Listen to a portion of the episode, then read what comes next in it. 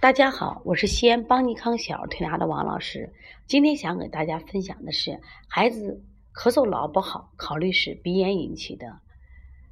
我们的小依依咳嗽已经一个多月了，妈妈说把我都咳疯了，说我到处给他找医院去治疗，效果都不好，而且这不又打了八天的抗生素，打了头孢地尼，就是抗生素里的最高级的药，效果也不好，我都不知道该怎么治疗了。妈妈一脸的焦虑，我就给她讲啊，当这个孩子咳嗽，如果你用了头孢地，你打了八天都没有效果，治疗思路一定是错误的。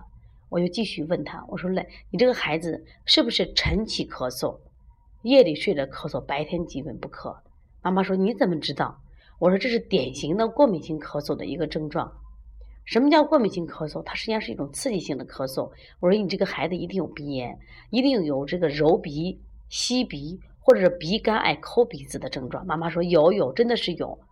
我说孩子有鼻炎，当他夜里睡觉的时候啊，他的鼻涕会垂直倒流到咽喉，那么这个鼻涕呢，在早上的时候呢，当我们起床换体位的时候，它就会引起咳嗽，而且在半夜的时候。因为这个鼻涕的堆积物、渗出物积到一定程度的时候，也会引起咳嗽，所以他们的咳嗽很典型的，一般是三咳阵或两咳阵的特点，就晨起起床必咳，睡前咳一阵。有的孩子当然这一点不咳，那么在睡到后半夜的时候会咳，关键是白天基本不咳，孩子的精神状态很好。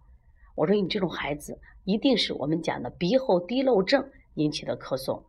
我说你用抗生素就用错了嘛，而且这个病不在肺上，是在鼻上。如果你把鼻炎、鼻窦炎或者是腺样体肥大调不好，那么他的咳嗽自然不好。就这一类的孩子一定患的什么呀？鼻系的疾病。妈妈一听，哎呀，一想自己的孩子啊，真是这样子哦，晚上也有张嘴呼吸的现象，而且呢，经常啊打喷嚏，有这个揉鼻、吸鼻的现象。